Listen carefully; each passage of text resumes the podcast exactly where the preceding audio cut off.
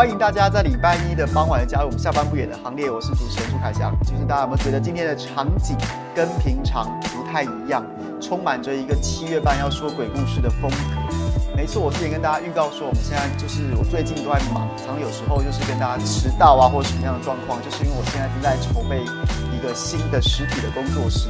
然后这实体工作室呢，未来除了就是我个人会使用之外，然后呢，在家里面做菜，然后呢，尝试要进，尝试要这个投入家庭主妇生涯，但是失败的秀玲姐呢，她也即将会在我们这个工作室重新复出来录制节目。而今天下午呢，我们这个节目名称叫《生活了》。online，然后呢，第一次录制，然后其实就是，其实就是有一点，好像相较于过去啊，那我们就是有做过那种哇，有七八个来宾那样子的大型政论节目。可是呢，现在在网络上面就会觉得说，哎，这样子会不会其实这个声音没开吗？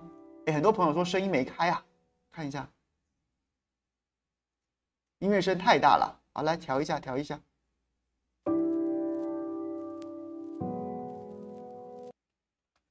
好了，我刚刚是不是又忘记忘记把背景音乐关掉了？对对对，我我赶快装回来，赶快装回来，赶快装回来。好，然后呢，这个就是对新的场景跟大家报告。新的场景就是因为就跟大家讲，前一阵子我们都一直在找一个实体的办公室，未来可能在这个实体的办公室里面，包括我本人会来这边进行直播。然后呢，秀玲姐她前一阵子在休息。休息一段时间之后呢，毕竟这个家庭主妇的生涯是不太适合她的啊。她这个好像，他上次跟我聊天说他他这个这段时间他学会最会煮的一道菜就是炒泡面。那我想，他如果花这么多时间只会炒泡面的话，还是不如出来主持政论节目跟大家聊天吧。只是呢，过去呢有主持过动辄七八个人，然后呢三四个人的这样子的相对比较中大型的政论节目。我们现在想要走一个不同的风格，就是可能会跟。比较精简的来宾，针对某个议题做一个比较深入的讨论。所以呢，话说各位，好不好？就是这个有时候晚个一两分钟，大家就多包涵了。因为我现在同时要做幕前的工作，然后也要做幕后的工作。希望大家，希望大家就是都能够，就能够尽量能够有什么意见，多多告诉我，然后我们把节目做得更好。然后重点就是终究回归。回归最最最初心啊，最初心就是希望能够很多议题，然后觉得说每个人都可以不同意见呐、啊。可是基本上在资讯面呢，就是个硬道理。那为什么我自己一方面在目前，然后另外一方面秀玲姐还是会希望，还是希望让她也让她赶快回到目前？因为其实我觉得每个人都有不同的观点，就像是我常常自己在跟秀玲姐讨论新闻事件的时候，我们常常也会有不同的观点。我有我的风格，她有她的 style。即使我们讨论，即使我们跟同一位来宾进行访谈的时候，都可能会有很多种，都可能会有很多种不同的角度，然后不同的观点。那我们尽量把节目做得有趣，然后大家各自有喜欢的观点的话，那就大家可以自己选择，然后多跟我们互动。那反正这个不演的新闻台这个平台也好久没有，好久没有灌溉，好久没有浇水了。今天就让秀玲姐跟赖教授一起在这个平台上面重新。一起付出吧！哎，秀赖教授没有，赖教授没有付出问题啊。赖教授节目多的是，是不是？所以他没有付出问题，是秀玲姐重新复出。我们一起在不演的新闻台，然后呢，就是希望能够给大家很多不同的观点跟节目，还有资讯。今天回到下班不演的节目，那其实，哎，怎么大家一直在讨论我的造型啊？说我这个头发怎么又剪得有点怪怪，是不是？没有啦，就是因为对不对？想说有新气象嘛，所以稍微剪一下。可是因为头发还不够长。还不够长，所以呢，就是有点好像有点怪哈，没关系啦，但让我多留多留一阵子就会好了，就会好了。然后今天其实很好很妙的事情是，我们在工作室，然后就有我过去的工作伙伴都在办公室里面，然后他们现在看着我直播，就好像在看这个可爱动物区里面的动物一样，让我让我过去平常在家里面就是一个宅男式的直播，平常大部分时间就是我加上两只狗，然后今天呢是有一屋子的人在看我直播，让我现在觉得有点你知道，就是有点觉得尴尬。但希望希望就是一个一个新的开始，一个新的开始。然后呢，然后呢，就是希望大家会喜欢啦。啊，不喜欢也没关系。然后呢，告诉我们，我们尽量来改，尽量来改进，然后尽量把很多事情都做得最好。哇塞，摩尔，你真的是，哎，你真的是做，就是有点像叶元之。我真的是，我真的是不该说什么好呢啊。好，来。弹出去了吗？各位又被弹出去了吗？那我喝口咖啡，等大家慢慢爬回来好吗？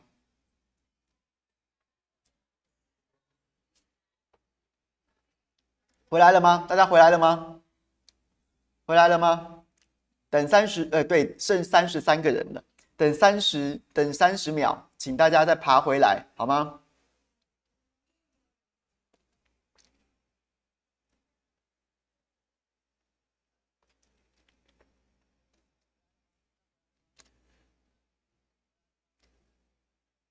？Hatching idea 是这样子念吗？Hatching Hatching ideas 说要不要考虑一下背景学观点，弄点广告？好啊，如果我们节目做起来的话，也欢迎大家有赞助商就可以尽量提供我们广告，我可以把它放在后面啊，是吧？因为毕竟这个小本经营不容易啊，是吧？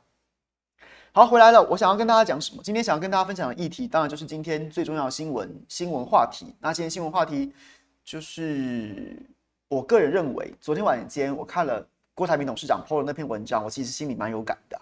他已经，我我说真的，在去年总统大选的时候，我常常觉得说他有点就不知道在说什么，然后也不知道在在做什么，然后很多政治判断都很诡异。但是还记得吗？我上次就曾经跟大家简介过，说我觉得他身边的写手或是他的政治幕僚一定换了非常高明的测试啊。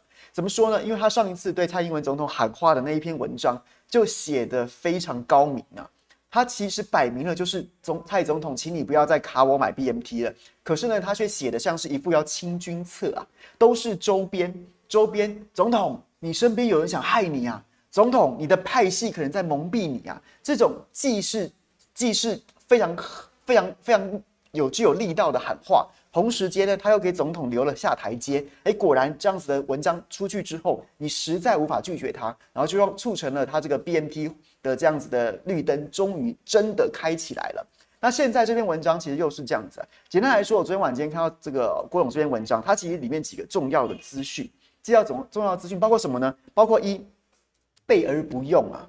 备而不用，胜于量出为入啊！备而不用，胜于量出为入。这个标题其实其实八个字啊，八个字对蔡政府来说就是敲山震虎啊，就是敲山震虎啊！因为因为因为为什么？我先跟大家讲哈，他其实讲了三三个很重要的资讯。一开始标题是量入呃，备而不用，胜过量入为出啊。然后呢，开场先跟大家报告好消息。也就是我们 BMT 啊，他去他去欧洲催货之后，获得了重大进展。不只是这样子，一百九十五万剂可能会提前来到，是这个复必泰，这个中国大陆不要的这批货，我们可以提前抢到之外，未来啊。他可能说，如果顺利的话，在年底之前，大概会有八九百万剂可以来台，就是他们买的，总共买的一千五百万剂当中，其中八九百万剂可以可以在年底陆续到货，而且呢是希望从这个中秋节之后，每周六每周七十万剂左右，周周到货。哇，这可对台湾这个长期这几个月来都陷入疫苗干旱期，时有时无，然后又不敢预期的台湾人民来说，绝对是及时雨啊，甚至。说久旱逢甘霖还不还不足以不不足以称形容整个状况，而是整段时间如果都可以的话，台湾可能一举一举可以从这个防疫的末段班，因为疫苗的状况，从防疫的末段班再重新回到一个大家觉得相对比较安全的环境当中。所以当然重重不重要？当然重要啊，当然重要。他先跟大家讲了这一个美好的愿景，在文章的前半段先讲这个美好的愿景之后呢，之后呢话锋一转，话锋一转，讲什么东西？讲他中心中想在在讨论的，在思考的，在纠结的是什么？就是我们要不要跟 BMT 的原厂再考虑增购疫苗？我们要不要考虑再增购疫苗啊？因为增购疫苗，一方面一方面，如果我们确定跟人家表达说我们还会继续买，继续买代表什么呢？代表说我们人家可以排程啊，人家可以把出货给台湾这件事情进入一个很。进入一个就是一个很规律的排程，所以不但有助于年底的货可以稳定的供应，更重要是明年三千万剂，如果你愿意买的话，我们也可以得到一个预先保留的扣打存在。各位，各位，那是一个多么多么美好的愿景啊！政府，民进党政府一直告诉我们，买了三千六百万剂的 BMT 啊，对不起，莫德纳疫苗分三年，一年一千两百万剂会陆续到货，很好。可是问题是，我说实在的，我对莫德纳的到货的这个稳定程度，其实这这大半年来，让人家觉得其实是有点、有点、有点、有点提心吊胆的。毕竟我们二月初的时候说买五百万剂，到现在到现在来不到三分之一呀，约莫三分之一还不到。然后呢，后续到底会来多少也不知道。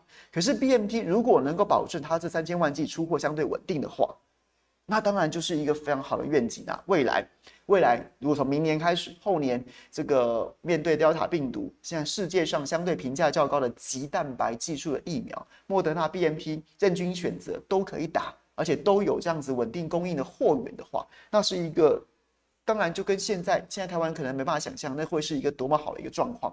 所以郭董先画了一个非常好的愿景。年底之前八九百万剂，每周七十万剂稳定到货。明年还有三千万剂，我跟人家谈好了，有一个稳定，是不是？如果你要的话，早点表达，这个扣打会保留下来给我们。然后呢，最后最后他提到了这个“俯首可为孺子牛”这样的典故啊，然后表明他自己还是没有政治上的私心或什么什么什么的。其实我觉得，其实我觉得他这篇文章也是可以拆解的。也是可以拆解，怎么拆解呢？其实他真正想讲的事情是什么？他真正想讲的事情，我我我郭台铭，全球放眼全球，当今啊，讲供应链啊，讲生产链啊，我必我不开我不开口，恐怕没人在敢在我面前班门弄斧啊。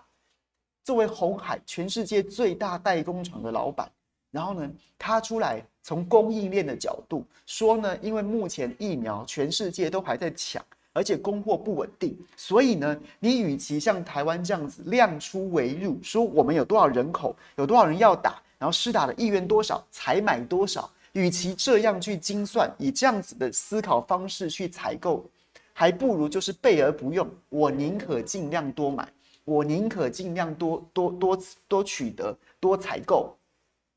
他敢讲这个话。他讲这个话底气很足啊！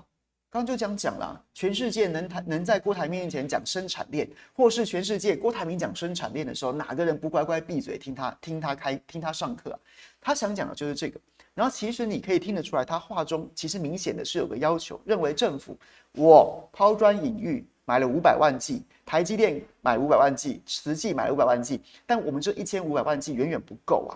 你要保证后续的供货稳定，你就必须要维持这个生产链有一定的量，有一定的量，我们才能去跟厂商谈判。而且重点是，你在那边抠门的只买那么一点，但是现在的市场不足以不没有办法让你用这种方式来面对疫苗的这样子的抢购的问题，所以你要买就要买多一点，三千万剂，我去谈了，对方回应很好，你买不买？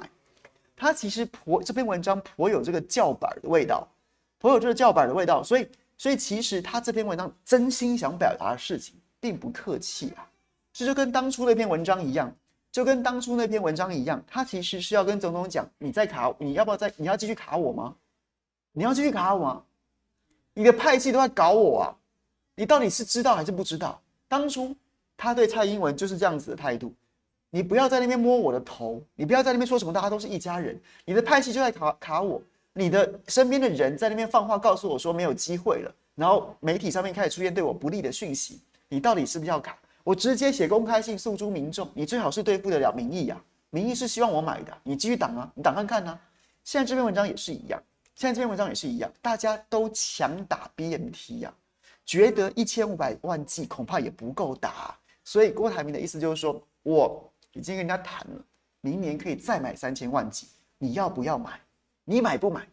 同样的方式，真心想要表达的诉求是不客气的，但是他用一个非常技巧的的写作的技巧，或是说话的技巧，他在前面先用放低姿态，放低姿态，然后呢，放低姿态，然后跟总统建言，跟政府有要有有提出这样子的这样子的看法，然后呢说我知道总统总政府当然会进行全面性的妥善考量，等等等等等等，但是呢。他让民众的期待摆在那里呀，摆在那里呀。而且这个写文章的时机非常之巧妙，如何巧妙呢？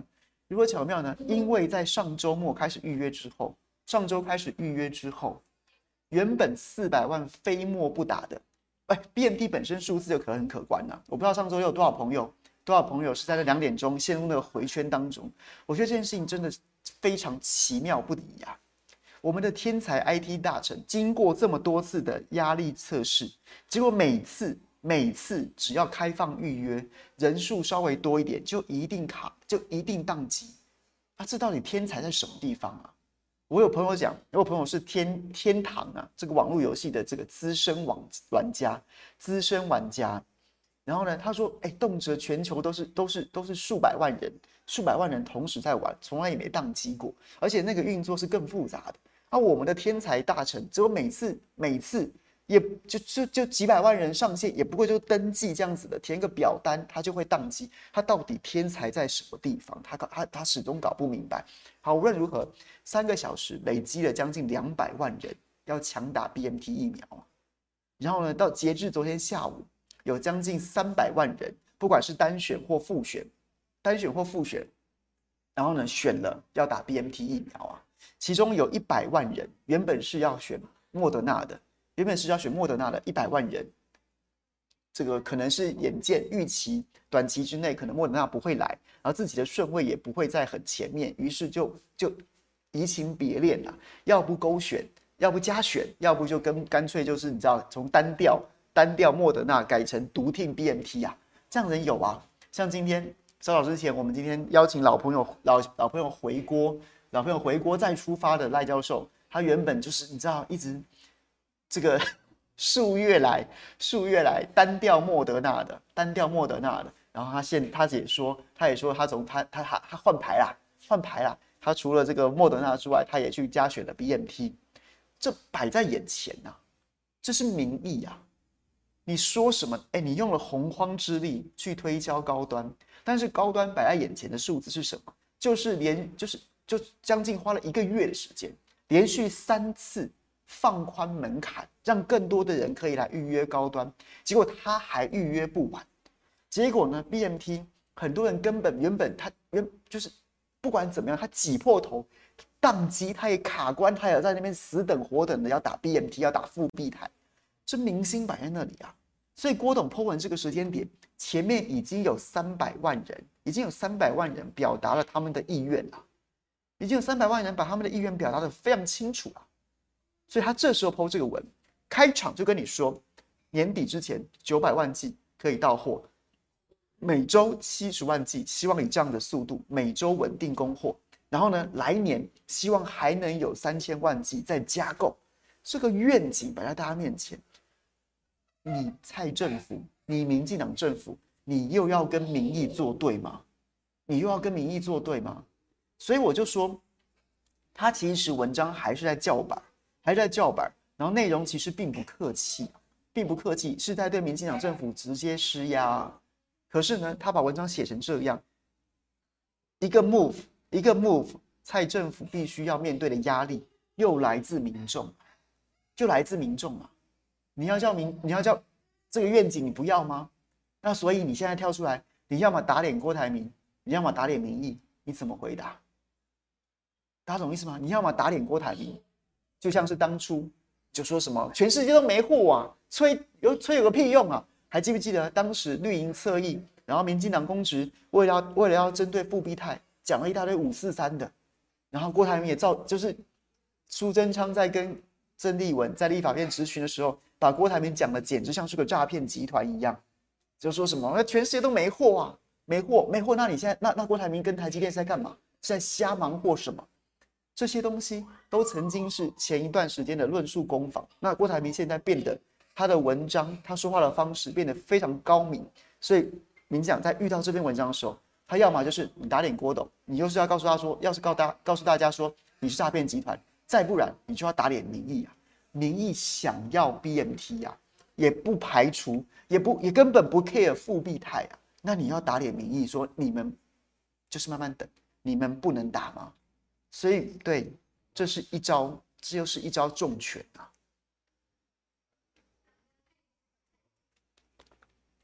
这又是一记重拳。然后呢，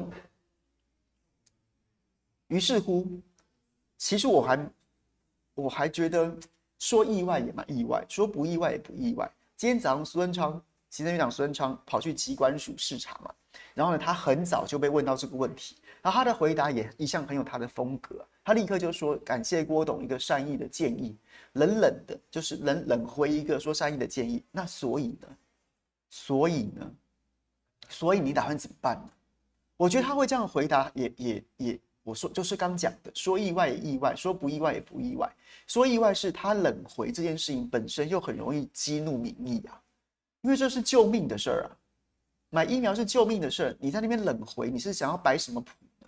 你官大，你权威，你权威大，你冷回，你冷回一个热心想要想要救民水火的，你冷冷回一个想要采购疫苗的的的热切的心，你凭什么？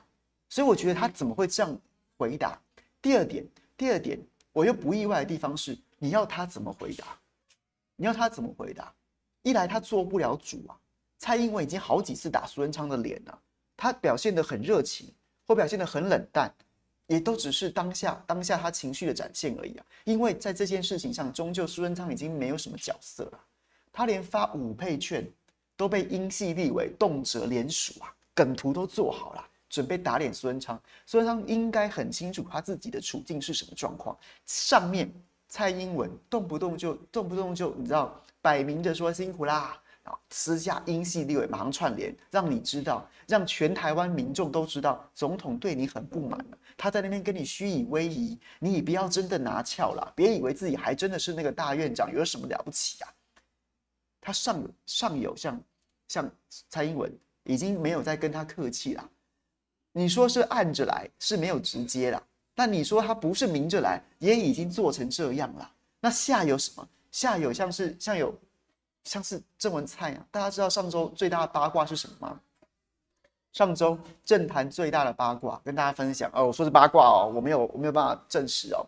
就是上周不是大家都在讨论内阁改组的新闻吗？说郑文灿决准备九月到到这个行政院去组阁啦。苏文昌再见，谢谢啦。但是后来说这个蔡英文亲自出来辟谣，我还跟人家赌了鸡排，说两周之内会不会成真？我赌会，然后人家不会。但是赢跟输我都我都我都没问题啊，很开心的吃鸡排。然后我也跟大家分析，如果是要改跟不改，那可能的政治考量是什么？所以我个人对这件事情没有没有真的觉得一定要成，一定不要成。但是八卦是什么？八卦是什么？八卦是桃园市政府的官员。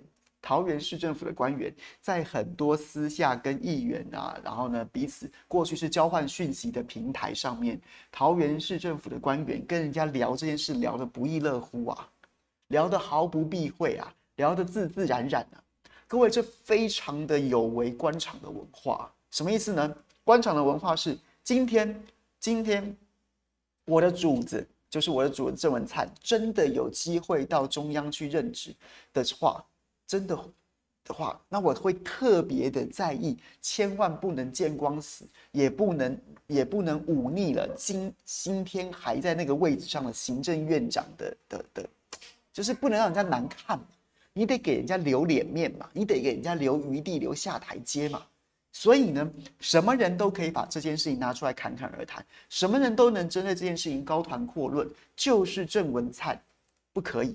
就是郑文灿下面的人对这件事情一定特别小心，结果呢，不是啊，郑文灿动作之大，匪夷所思啊！他上周连续上了好几个专访，上然后呢又去了又去了当今最大内宣的台叫华视，也去上了华视的专访，然后呢，桃园政坛议论纷纷呐，这件事情大家可以去问去问刘许庭呐，他也是议员呐，桃园市政府自己的官员。自己的官员在那边，自己的官员在那边，对，就是大谈大谈那些什么什么什么啊，就是把这当八卦讲。你谈主子的八卦，你还谈苏贞昌的八卦，你还谈你主子下一步的瓜的八卦，这可是你们这种级别可以这样妄议朝政啊！但是没有在 care 的，你就知道了，你就知道苏贞昌现在是个什么处境啊？民进党内部是个什么处境？大家都把他当成什么样的角色？就算九月不换，也是等着你公投收收拾残局而已啊，所以是吧？所以今天苏文昌会用冷回的角度，冷回呀、啊，冷回，就是就是就你就会觉得意外也不意外啊，意外的就刚刚讲的，他怎么用这种态度？你又要告你又要杠民意了吗？不意外的是，那不然他能怎么回呢？他能怎么回呢？他都是一个在疫苗政策上已经做不了什么主的人。他都会在立法院公然对立法委员在那边嚎啕。那时候有多少人命还在还在每天都是有十死数十死，死亡人数还在还在还在。哦，那时候对不起，那时候他疫情还没有爆发，但他就是一个在立法院里面会跟会跟立法委员在那边胡说八道，什么冷冻鸡腿这样子的人，就是他在这件事情上他也他也不能怎么样，他能说什么呢？他能做什么？他就只好在那边冷笑话啊，就这样子啊。唉，为什么有朋友叫我去看一下，叫我去看一下郑肇兴的脸书啊？肇兴脸书写的什么东西啊？来，我来看，我来瞧瞧。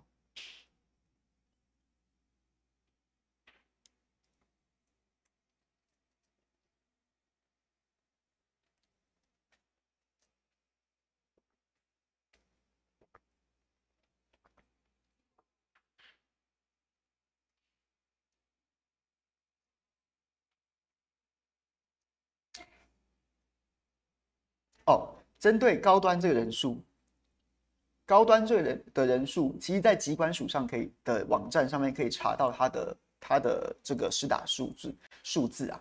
然后呢，高端今天刚今天差不多大概有六十四万人累计到累计到昨天为止，然后今天公布的是有六十全国有六十四万人施打过高端疫苗了，但是数字非常诡异呀，数字非常诡异啊。怎么说呢？这个数字大家可以去疾管署、疾管署的网站上面查精确的数字。但是，但是他第一天是打十七万人，我在上周的的直播当中就其实已经跟大家报告过，第一天一定是最多的，因为第一天有很多极富有台湾价值的人，又或是他真的迫于工作、迫于主管的要求或迫于公司的要求，他赶快早打不如晚打，他可能第一天，又或者是在那么多利利空消息传出来之前，他可能原本。还真心相信这个这个，我没有不敬的意思。那也许就像陆之俊先生一样，他真的非常的笃信高端价值，笃信台湾意识，然后希望希望能作为一个疫苗的这样子的一个赞助者，好，他就去打了。所以那个人数一定最多的。结果每每下愈况啊，第一天十七万，第二天十一万，再来六万，然后再来剩下四万多，剩下四万多。各位，我礼拜五直播的时候，当天数字还没出来，但是有注大家有注意到吗？礼拜五，礼拜五，礼拜五当天，各位知道施打高端的人数是多少吗？注意一下趋势哦。上礼拜一十七，上礼拜二十一，上礼拜三剩下六万，然后上礼拜四只剩下四万多。但是礼拜五，礼拜五，礼拜五一天之内哦，一天之内哦，有十四万人施打高端疫苗，有十四万人施打高端疫苗。然后到了六日，六日，六日就是刚刚结束这个周末假期，六日加起来又八万多人，所以加起来是六十四万人。所以第礼拜五单日有十四万人施打高端疫苗，为什么？为什么？我现在没有进一步的资讯，但是很多我们媒体同业都在追踪这件事情啊，因为它一定是有特殊的、特定的团体、特定的团体大规模的施打，大规模的施打。这个机关署资料，机关署的网站上面可以查到这个资料啊，十七万人、十一万人、六万人、四万人、十四万人，礼拜五一天之内十四万人啊！VK 倩，你说外劳，你是推测还是你有你有八卦要跟我们大家报告，跟我们大家分享呢？你要集体的一天之内有这么多人，非常不明所以的，不明就在这么多利空消息之下，一天之内暴增暴增十四万人去施打。完全逆着这个逆着这个趋势啊！哎，那个趋势是这样子的，这样子，冲上去，冲上去，对啊，所以所以大家都在猜，是不是像是像是军人，或是是不是像是移工啊，移工啊，或是说或是说什么样的什么样的这个被造册的团体，然后集体去施打了高端疫苗，不然怎么会有十四万人去施打？这个部分就非常的。令人家令人耐人寻味。我个人也是认为，不是军人就是移工啊，就是这两者，不是军人就是移工啊。因为你要你要在你要在一天之内施打这么大量，而且没有声音啊，没有声音啊，没有声音啊。然后呢，对，这个我知道，这个亮哥有说有外劳移工，然后呢收到简讯之后说可以去哪里哪里打疫苗，去到那边全是高端，对吧？然后刚兆新也说，在这个台北市的这些职业介绍所，然后呢收到简讯说，哎，你们这个全部都要打哦，你们全部都要打，而且你们可以去打哦，去到那边全是高端的，很有可能的，很有可能就是这样子造出来的。然后六日的时候又回到八万多人，八万多人。但其实我个人认为，我个人认为高端疫苗基本上已经。没戏了，已经没戏了。他除了他除了真的非常认真的、非常认真的做完了三期，是可靠数科学的三期哦，不是那个巴拉圭的公公关三期哦。巴拉圭那个做一千人的，我不管他有没有真的做，你就算做了，你只做一千人，你基本上就是一个公关。你只是想要在新闻稿上面出现“三期”这个关键词，根本不具有科学上的可信可信度跟跟跟可参考性啊，这是很大的问题啊。所以，除非他认真的把三期试验做完，然后呢，就是取得了保护力的数据啊，然后取得一定程度的国际认证，不然没戏了，没戏了，大家不会打的，你也犯不着跟自己过不去啊，真的犯不着跟自己的健康过不去。你保你打了这种疫苗。你打了这种疫苗，你到底有有能保护家人吗？你在打第二剂之前，基本上不生成抗体啊。然后你打了第二剂之后，你打了第二剂之后，其实抗体会一度冲高，但是消退的很快。现在有很多数字出来了，有很多数据出来了，都被当然有很多台湾意识的解读方式，片面解读啊，片面解读，那我们就不管。但基本上他就是没戏的，没戏的。然后呢，这周末还有很多有趣的新闻，比如说像王浩宇先生，王浩宇这个其实我都已经很懒得评论他，但是他有时候其实已经实在是有点扯淡，扯到某种程度，我觉得实在有必要拿出来拿出来讲一讲。比如说呢，比如说呢，他在算，其实也不止他，很多绿营的朋友在那边讲偷换概念，偷换什么概念？就讲说啊，这个你们这些柯韩柯韩粪啊，柯韩粪啊。你们在那讲 BNT BNT BNT，你们想要打 BNT 啊？BNT 不死人吗？你看美，你看日本打 BNT 死了多少人？你看打辉瑞疫苗死了多少人？啊，你们就不会，你们就不会就不会死人吗？那所以呢，你现在讲打高端十几个十几个，那打 BNT 如果死到六个的时候，是不是也要全面提打 BNT？我就跟大家讲，我讲过好多次，然后我也不厌其烦再跟大家讲一次，这是典型的逻辑谬误啊，它是典型的偷换概念。因为 BNT 辉瑞疫苗，它毕竟是经由人类现在的科学极限、人类现在的法规，然后呢，跟疫苗能够研发的这样子的科学能力、科技能力，然后呢，为了要抢快，为了要跟疫苗作战，为了要赶快让这个世界恢复正常运作，然后再在被公认合理的科学验证之下，然后取得了法规上面的一个成为。其中三期其中试验完成之后，取得的一个认证的疫苗，基本上它是个疫苗。你高端不是高端，除了放在台湾全球最低为高端疫苗量身啊，对不起，我有讲疫苗，对不起，为高端量身定做的全球最低标准之外，它在其他的任何国家地区基本上都不是一个疫苗啊，它都不被认为是一个疫苗。所以你怎么能把一个全世界大多数国家？绝大多数国家都承认是疫苗的辉瑞 BNT 拿来跟一个全世界只有台湾承认它是疫苗的高端比呢？这明明就是偷换概念呐！这明明就是偷换概念呐！你不能拿来比呀！我们当然可以去质疑一个试验品，哎，你试验品哎，你就还没有成为疫苗的资格，你就是一个把拿全民当三期临床试验的这样子的一个试验品，然后呢，你造成了这么这样子很。人心惶惶的死伤，你怎么拿去跟一个合格的疫苗比较呢？所以这是典型的偷换概念啊！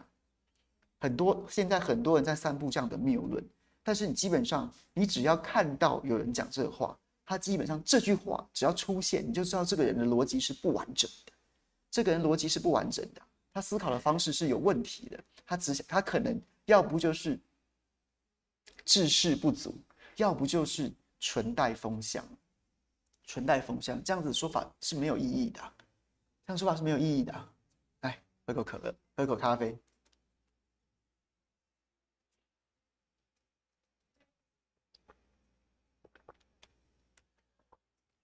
李克 VK 现在说高端这次的施打能算三期吗？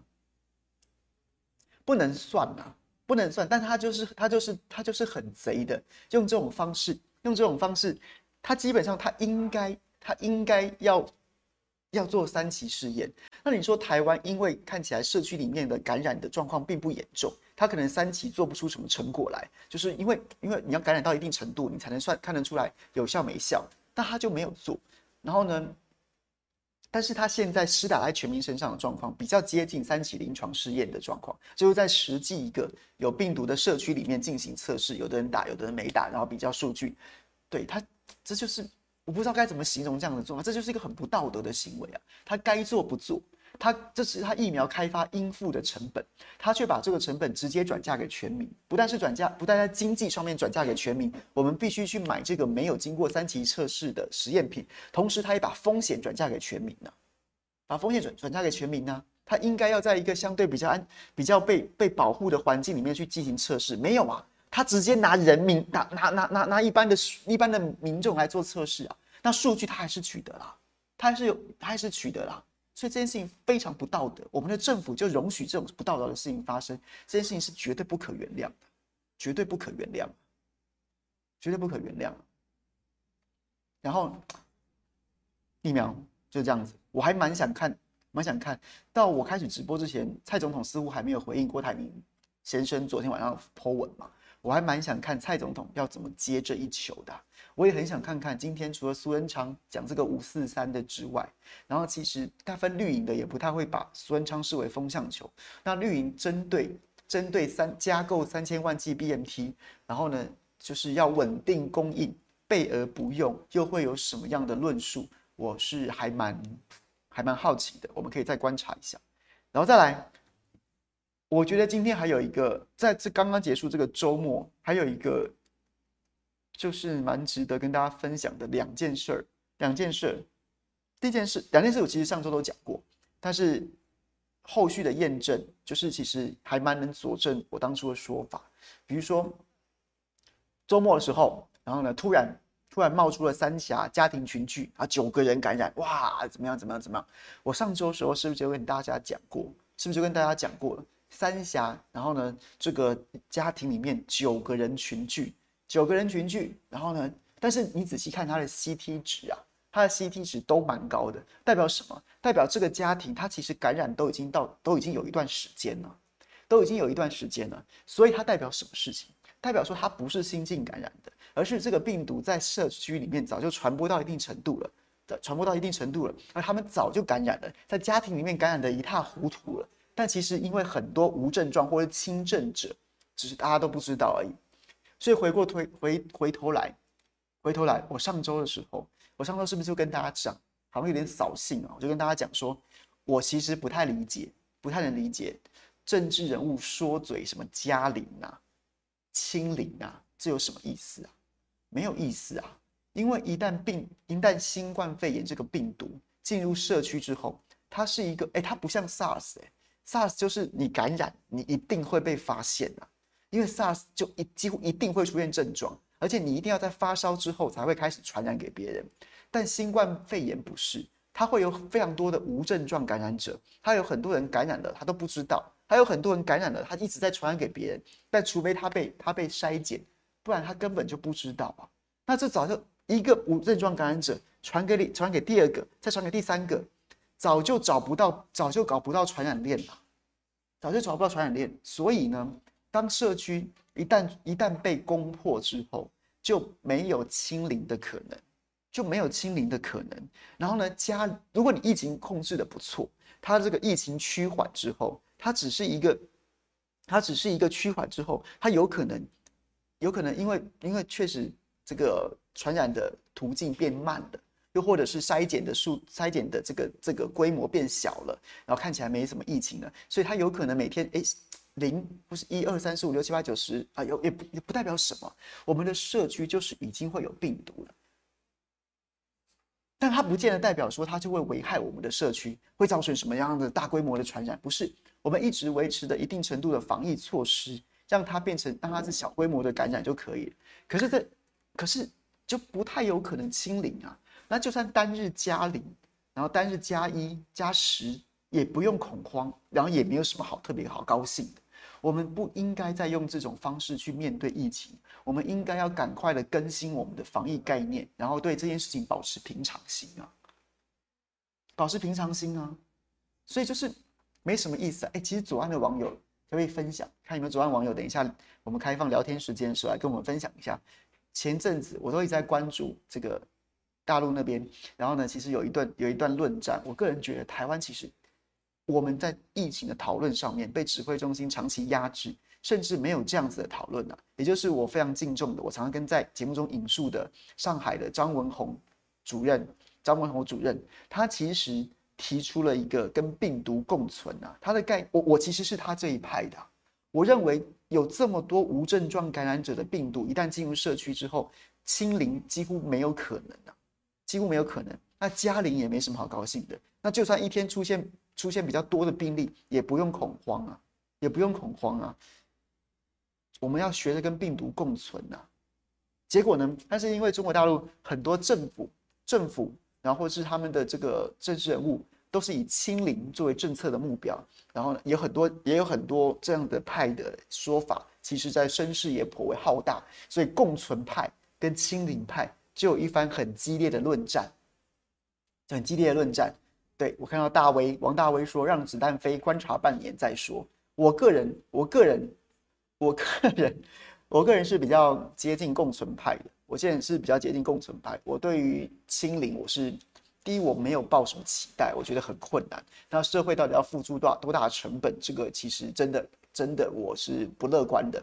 而再来就是有有这个必要吗？有这个必要，然后把清零当做目标吗？其实流感每年也会有也会夺走非常多的生命啊，会夺走非常多的生命。那我们我们随着疫苗跟解药还有疗法的进步，那我会比较接近于。我觉得新冠肺炎终究会流感化，这样子的看法，当然我有可能是错的。那只是此时此刻，我会比较接近于共共存派、共存派这样子的说法，共存派这样的说法。好，无论如何，就是上周我们在一周之内加零又加十，可是我说真的，那时候那都不重要，大家要学着保持平常心啊，学着保持平常心啊。我们对于政府防疫的期待，不再是那个数字，数字只是结果而已。我们应该要要求的是它的、它的、它的、它的过程，它的措施。你的措施是不是有效？你的措施如果一直是合理的、合逻辑的、有效的，那即便疫情还是找到了破口，那我们能不能再迅速控制？这件事情是最重要的，而不是追究那个数字啊！你去追求那个数字，就是有点本末倒置，本末倒置。对，我觉得这件事情不是一个合理的公共政策应该要有思考的逻辑。而另外，另外我要想讲的是什么？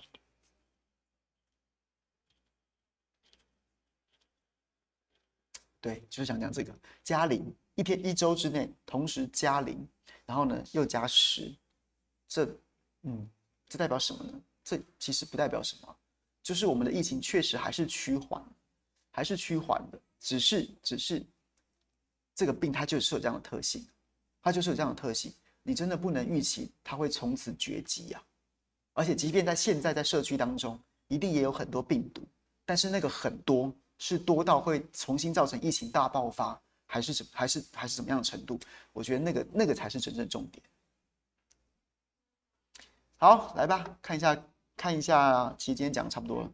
我觉得今天最重要最重要是郭董又又写了一篇非常。非常精妙的文章，那我等着看我们的政府怎么接球。我个人是认为，鸡蛋不要放在同一个篮篮子里面呐。莫德纳买三千六百万剂很好，该买，但是鸡蛋全部放在一个篮子里面，莫德纳的到货状况其实并不佳。我们二月六号宣布买了五百零五万剂，到现在来三分之一而已啊，来三分之一而已啊。那你现在又把鸡蛋全部压在莫德纳这个篮子里面。我们再多买三千万剂 BMT 不好吗？民众已经用这么强烈的意志，那个预约宕机这么强烈的的这么强烈的表现，难道我们不能把鸡蛋同时放在 BNT 跟莫德纳两个篮子里吗？这有什么错？我们这样我们这样的期待有什么错呢？唉，我现在是有点短，哎，大家怎么那么喜欢讨论我的发型呢？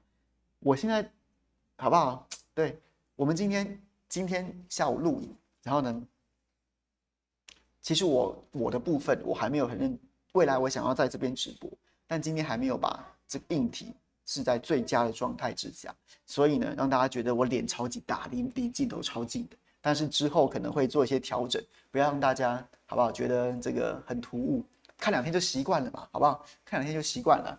然后呢，关注公共政策，我的发型一点都不重要，好吗？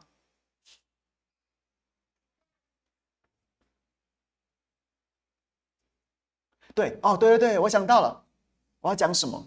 我要讲不要在塔绿班。我们上周五也在节目在直播当中讨论塔绿班。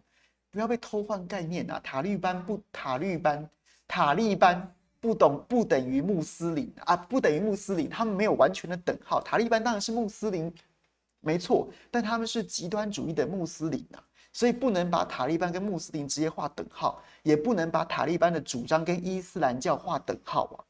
现在很多穆斯林也是也是非常温和的，也是非常也是也是也是让教义跟世世俗化社会一直在求寻求。平衡跟跟融合的，所以他就是一群极端主义者。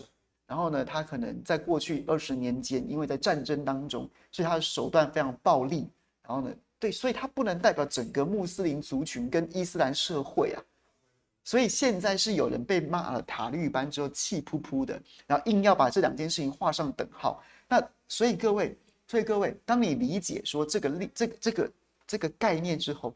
这个概念之后，真正在侮辱穆斯林的，真正在羞辱伊斯兰社会的，其实是硬要把穆斯林跟伊斯兰社会跟塔利班画等号的人啊。我们把一个极端的、一极端高端主义的民进党，跟极端穆斯伊斯兰主义的塔利班画等画上挂钩啊，拿来做比喻啊，拿来做梗，拿来做梗，这是因为极端主义的本质啊。极端主义的本质，然后呢，你硬要把塔利班跟广大的伊斯兰社会画上等号，那请问一下，这些这些温和的、这些这些温和崇尚和平的的伊斯兰社会里面的穆斯林，是你在侮辱人家，你把人家都打成塔利班这样子比较激进的极端的分子啊，所以是那些在那边唧唧歪歪的人，他有点搞不清楚，他在概念上面没有办法把它区分开来。然后呢？对，我觉得这件事情是可以厘清的，是可以厘清的。第一个，这就是个梗。你你这么气噗噗的，那那那那有有有这个必要吗？就代表你真的被踩到痛脚了，你无从辩护啊，你只好东拉西扯。二来，在历史上，在缘由上，在在概念上面，这两件事，这两这两个族群也是不能画上等号的，不能画上等号啊。就像是就像是，我觉得我觉得一个很。很贴切，然后却讲来很悲哀的比喻，就是台湾有一群人，就是不能你不能多讲慰安妇哦，因为怕日本人会生气，还记得吗？当时在修课纲的时候，有小屁孩，然后他根本搞不清楚历史，他说你一直讲慰安妇，日本人会生气。问题是在会帮慰安妇的暴行护航的，就是极少数的可能极端的军国主义者，军军国主义者或是极端右翼的。那一派人，那不是广大日本人，很多的日本人也是对于，也是对于二战、太平洋战争期间、侵华战争期间的很多的战争罪行是深刻反省的。但是呢，就是这种一知半解的人，硬要讲说不能乱讲慰安妇，日本人会生气。你又把极端军国主义者、极端右翼分子跟温和的、理性的、深具反省的日本人直接画上等号了，是。是讲这种话的人在侮辱这些日本人，不是不是提慰安妇的人。所以同样的，你把塔利班跟伊斯兰社会直接画上等号，那是你在侮辱他们，你在侮辱伊斯兰社会，你在侮辱穆斯林，不是我们，不是讲这个梗的人。所以各位，这又是一个偷换概念啊，或是说他其实也不是有意识的偷换概念，他纯粹只是没搞清楚。或是纯粹已经已经气噗噗到口不择言了，但是但是我很同意，我很同意一点，就是我觉得这个什么塔绿班宇宙有一些确实是不该开玩笑，比如说什么先知穆罕钦德，我觉得先知穆罕默德之名，那是很多穆斯林他真心真心信仰的这样子的这个这个真主，我就觉得我就觉得不应该不应该拿这种谐音来开玩笑，开得太过头。但是塔利班塔利班本身跟塔绿班他们两个之间的比拟是基于极端主义，可是你过度。去玩那些关于宗教、宗教先知啊，或是宗教的一些名词的名词的这个这些谐音啊，然后呢，我就觉得这件事情倒是过头了。但塔绿班、塔利班这件事情，我还觉在我觉得可以接受的范围之内。OK，好，讨厌我说绿共是吧？OK，大概是这样子的概念。OK，大家看一下聊天室里面朋友都说些什么。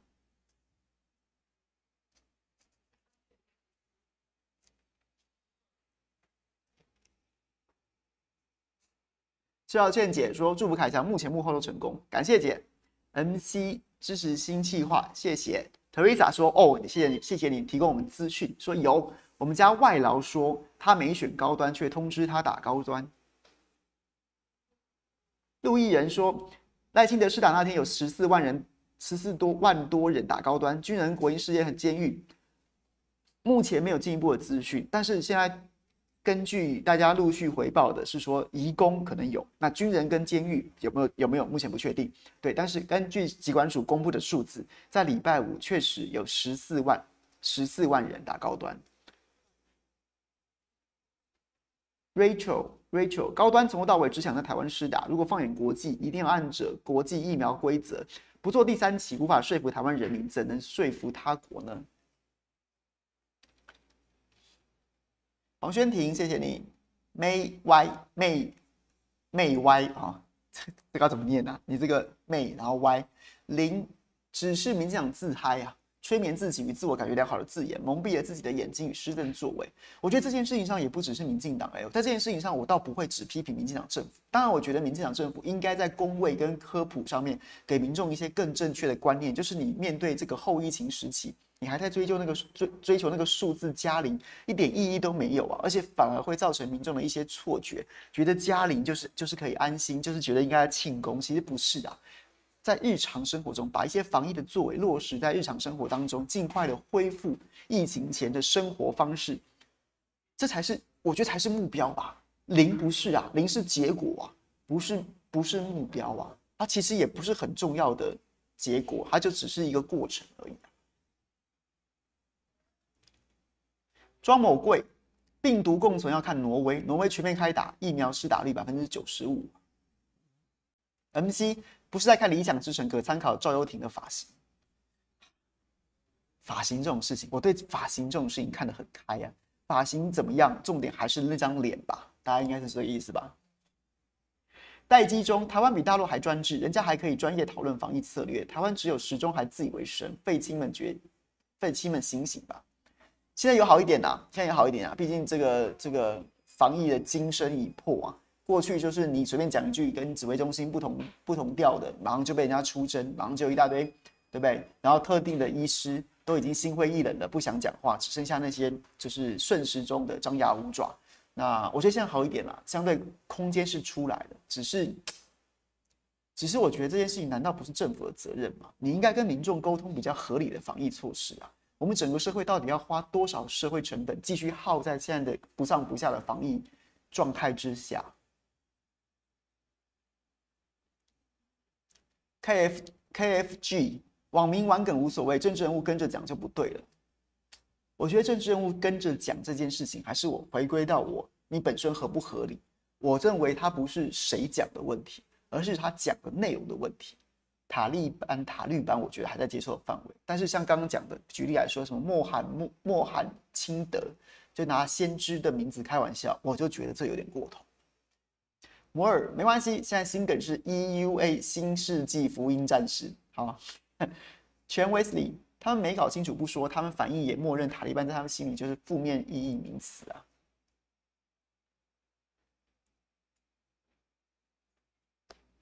好，讲完了。乌兰说《理想之人》很好看，所以你有在看了吗？伟平说给你讨论空间而已，不代表会听，是讲说哦防疫的措施，对不对？对，确实是这样子，没错，真的不听呐、啊。可是你说不听，他其实还是有点在听。我我只能拿这件事情回头跟大家讲，千万不要放弃讲出自己的声音啊！千万不要放弃对民进党施加压力啊！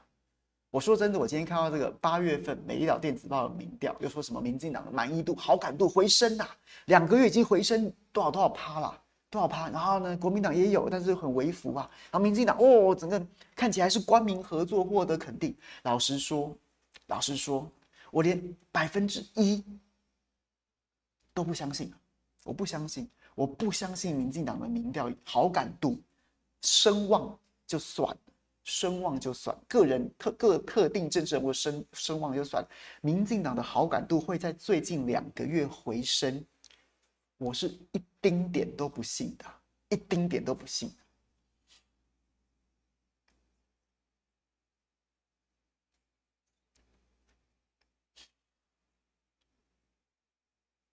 全球层面的共存已经客观形成，张医生的讨论重点是这个。大陆的有效清零不能阻止世界层面的共存，他想探讨的是我们国家如何在全球层面共存。毕竟成为地球上唯一一个入境隔离的国家，不能成为最终选项。没错，谢谢你表达得非常透彻，我也是这样觉得。新加坡其实有类似的讨论呢。然后呢，这个世界难道就这样子要要继续这样子吗？不行啊！那到时候我们的经济损失会不会大于大于大于一切了？然后呢，我也不知道哎、不是有那个。美国收美国的失业率，美国的失业率如果如果增加一趴，好像有五万人，还是二十万人会死，五万人吧，五万人会死这样子的数据。那其实各国都有这样子的失业率，失业率是跟其实是会直接导致导致人口的损失的。那因为它有很多综合因素，但是基本上会有这样子的形成存在。那如果新冠肺炎一直是在这样的情况之下，那它其实也会造成很大的社会成本。那除了疫情，除了这这一场疫情本身会会造成的社会损失、社会成本之外，一直在持续维持一个防疫的状态之下，维持一个高强度的防疫状态之下，它会它也会造成很多的社会成本。那孰重孰轻，在这个阶段跟去年那些阶段应该是不一样的。其实应该是要拿出来公开讨论的。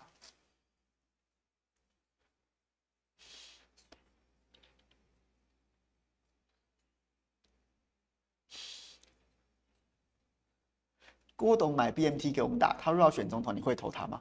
会，会。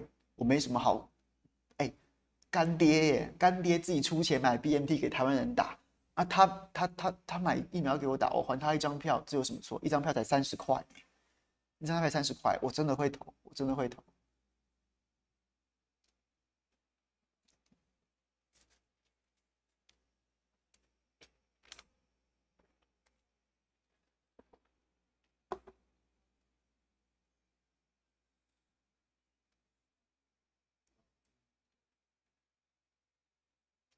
乌练说：“我没有在减减，不要再减重。我没有在减重啊，我没有在减重，是真的在疫情期间认真工作，没什么应酬，少吃了好多美食，所以瘦下来了。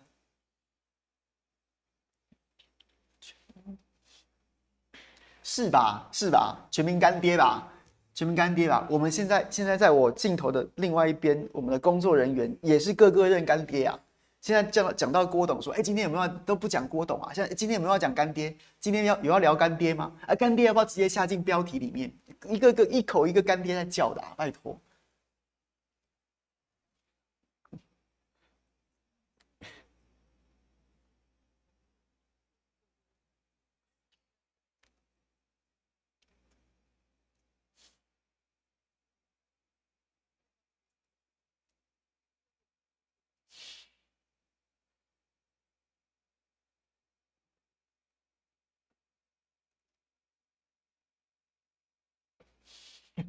Sugar Daddy，好啦，今天就讲到这。晚上八点，我们有这个秀英姐要跟大教授，不是直播，哎，各位不是直播，是录播，会帮大家很精致的上好口白，然后让大家聊得比较，让大家看得比较轻松一点，有口白的。然后呢，明天也会有，每会有下集的播出，所以呢，就是对不对？总之在家就说啦，一开始就说啦，在家在家混了三个月，只会炒泡面，那你还不如出来做你最擅长的事，就还是来主持节目就好了。那以以往过去，可能是大交响乐团式的六七个人、七八个人一起聊，那我们这次我们现在到网络上面重新出发，我们是认真想要就是针对某个议题聊得比较透彻一点。那大家有什么意见，就欢迎大家跟我们分享，就欢迎留言。我的不演的新闻台好久没有新的影音内容上线了，今天好不好？感谢我的大哥跟大姐，然后呢，重新在在不演的新闻台这个频道上面复出，也请大家给个面子好吗？给个面子，看一看，给我们什么意见好吗？那今天就谢谢大家了。这个下班不演，明天日式休，礼拜三我们在红星回到下班不演的平台见。到时候我们一定会把。这边妆点的更漂亮，今天好不好？只差我刚刚差点想要点蜡烛，就在那边说鬼故事了。但但礼拜三我们一定会把它弄得很漂亮，欢迎大家。然后我我礼拜三我头发应该也会长得比较长，然后我个人会用比较很精致的发蜡把它抓起来，你们就会觉得这是一个好不好？就不要一直做像叶元之，我真的是哦，我真的是哦，这个是我不能接受的，我真的是不能接受叶元之这个这个这个这个说法。好了，谢谢大家，这个礼拜三见，拜拜。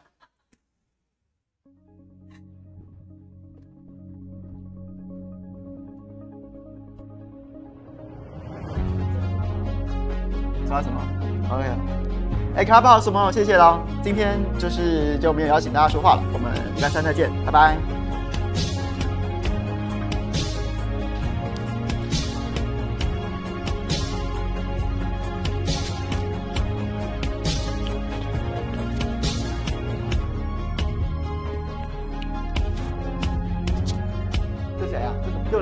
又来个，来了。